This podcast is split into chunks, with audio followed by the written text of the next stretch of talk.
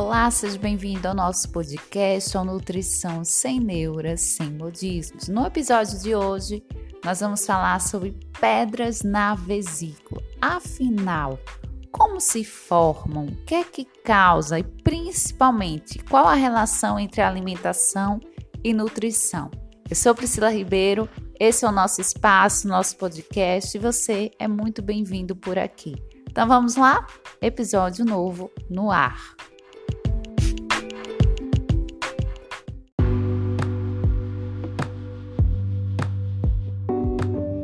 Bem, provavelmente você já ouviu falar sobre cálculos biliares ou pedras na vesícula. Afinal, quais são os fatores de risco? Como se desenvolvem essas pedras?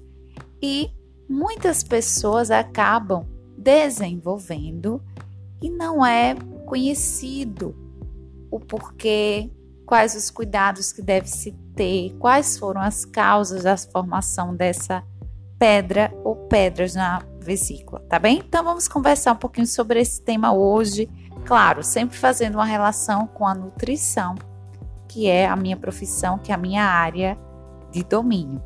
Bem, a gente sabe que de 10 a 20% da população mundial apresenta cálculos biliares, ou seja, já apresentou essa patologia, essa alteração nesse órgão. Qual é o perfil comum desses pacientes? Está muito associado com aumento de peso, principalmente obesidade central. É mais prevalente em mulheres, principalmente com IMC aí maior que 30. Tem estudos que associam até duas vezes mais risco nessa população com esse IMC, ok? E quais os fatores de risco? sedentarismo, a própria dieta, uso de medicamentos, o IMC, como eu falei, a idade, a etnia, existem etnias identificadas como mais prevalentes esses cálculos biliares, fator genético, então, também temos isso bem estabelecido, como os anelos HLA-B, o sexo, como eu falei previamente, o sexo feminino, e a paridade, ou seja, a quantidade de filhos que essa mulher teve ao longo dessa vida, tá? Bem, existe além dessa questão epidemiológica, dessa questão desse perfil bem estabelecido, eu quero também deixar claro para vocês que existe, por exemplo, conversa, se é que a gente pode falar esse termo, existe interação dessa vesícula com outros órgãos. Então já tem estudos que falam sobre alteração da microbiota intestinal interferindo nessa formação dessas pedras. Como assim? Essa alteração da microbiota alterando, por exemplo, enzimas, ativação de enzimas que produzem o colesterol, vias, sinalização. Então é fantástico como nosso corpo, como eu sempre digo, tudo está interligado. Outro ponto que eu acho que eu achei interessante compartilhar com vocês foi a questão dos níveis de estrogênio, essa questão do sexo feminino. Você pode estar se perguntando, mas por que que na mulher é mais prevalente? Bem, sabe-se que os níveis de estrogênio aumentam a secreção e a síntese de colesterol hepático, possibilitando uma maior saturação desse colesterol e, consequentemente, a formação desses cristais ou cálculos biliares. Bem, por que, que eu estou falando em colesterol? Porque mais de 90% desses cálculos biliares têm na sua composição colesterol. Então, nós já podemos fazer um link desse conteúdo dessas pedras com os estados que eu falei previamente. Então, um indivíduo obeso. Indivíduo obeso geralmente ele tem uma dislipidemia associada, ou seja, alteração nos níveis de colesterol, de triglicerídeos. Nós temos uma resistência à insulina prevalente, nós temos um quadro de inflamação. Então, a gente vai tendo esses links entre o perfil desse indivíduo que tem maior risco de incidência e como esse, essa pedra é formada. Então, maior conteúdo dessa pedra desses cálculos biliares está aí presente o colesterol. E a gente sabe que essas pedras resultam de um desequilíbrio entre a função hepática, a vesícula e o intestino, ou seja, três órgãos que se comunicam, que conversam. Então, alterações como, por exemplo, no transporte de lipídios, alteração nas enzimas, como eu falei previamente, de esterificação do colesterol, desequilíbrio nas vias de sinalização regulatória e na motilidade da vesícula biliar. Que é isso? Ou seja, se essa vesícula está sendo contraída, se está sendo relaxada no momento que deve -se ser. Quando deve ser isso? A gente sabe que existe uma relação entre a vesícula biliar, que armazena a bile, e essa bile sempre se falou, sempre se frisou a questão do papel dela na digestão de gorduras. Então, quando chega a gordura lá no intestino, existe a sinalização do CCK, por exemplo, que é um hormônio que está presente lá no intestino, estimulando essa liberação da bile. Para quê? Para ter essa digestão, emulsificação e digestão dessa gordura.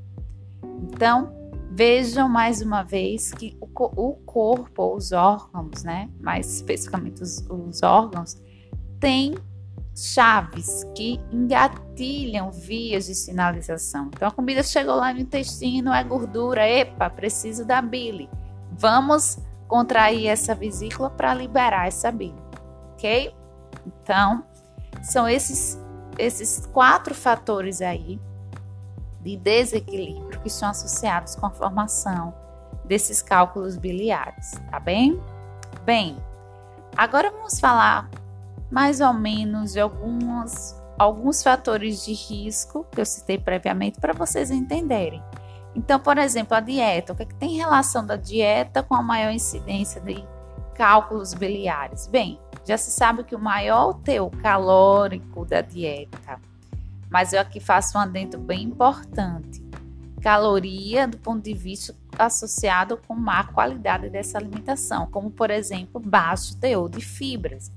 A gente sabe que as fibras, ela tem um papel lá no intestino, é, diminuindo né, o acúmulo de ácidos biliares, acelera também esse trânsito intestinal e previne a saturação da bile com colesterol. Esse é um ponto bem importante. O que, é que acontece lá na vesícula?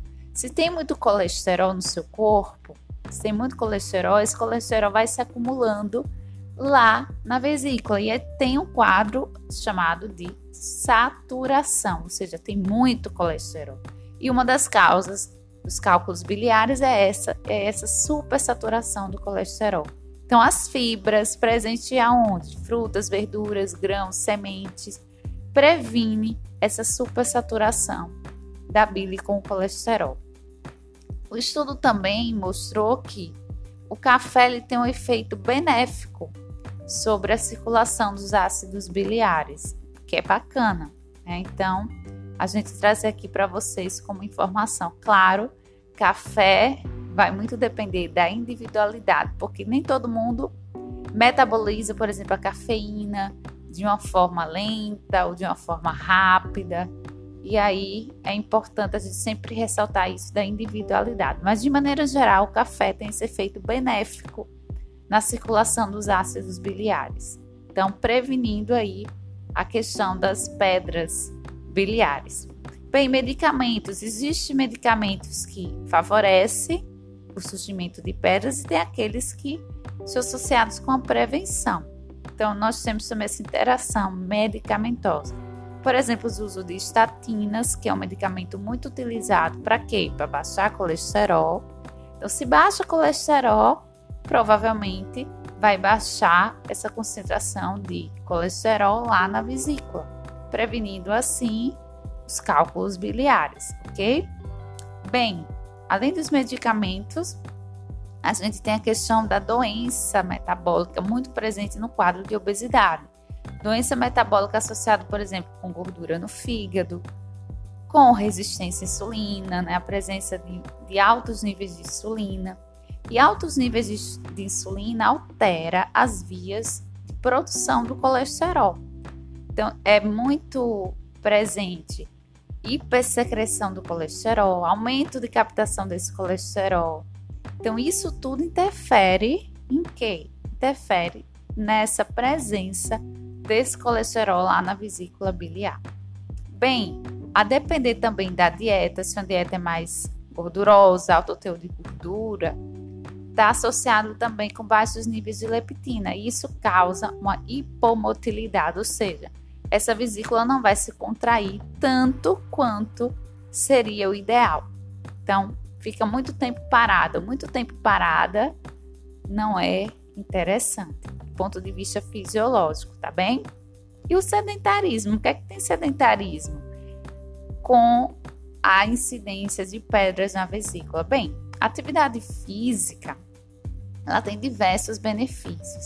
Mas eu quero pontuar hoje aqui a questão da melhora da motilidade intestinal, sim, inclusive prevenindo o sono associado com a prevenção da constipação do intestino preso. E esse aumento na motilidade intestinal aumenta a excreção de ácidos biliares. Dentro desses ácidos biliares, pessoal, tem o colesterol, ok? Então é importante você saber que sim, a atividade física também está associada com a prevenção. Veja lá o obeso. Geralmente o obeso é o que também? Sedentário. Então vejam que são fatores de risco que muitas vezes estão associados.